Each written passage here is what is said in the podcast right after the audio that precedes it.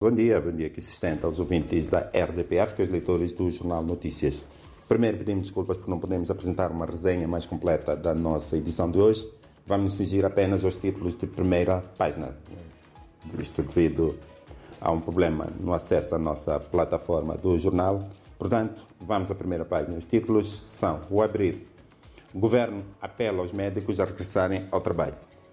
Estes profissionais de saúde decidiram entrar em greve na segunda-feira reivindicando melhores remunerações no contexto da tabela salarial única.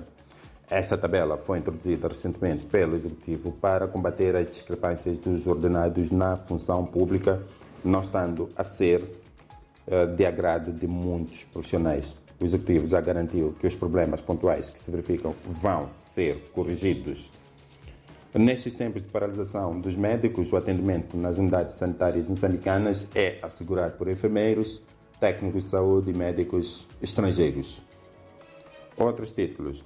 No caso das dívidas não declaradas, conhecidas hoje as penas de prisão, voos garantidos na quadra festiva, são, portanto, voos da LAM, a companhia moçambicana, que registrou problemas operacionais graves na segunda-feira, com cancelamento de vários voos devido a avarias em quatro aeronaves.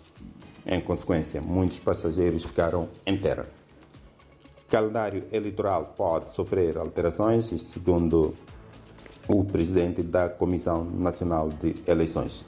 Vamos às breves. Ministério da Agricultura e Desenvolvimento Rural analisa setor agrário, parceiros avaliam promoção de tecnologias e Conselho Municipal da cidade de Maputo que vai construir duas ruas.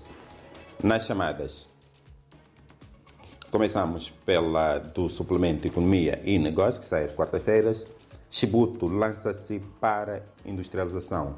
É, portanto, a chamada, o tema principal do, do suplemento de economia.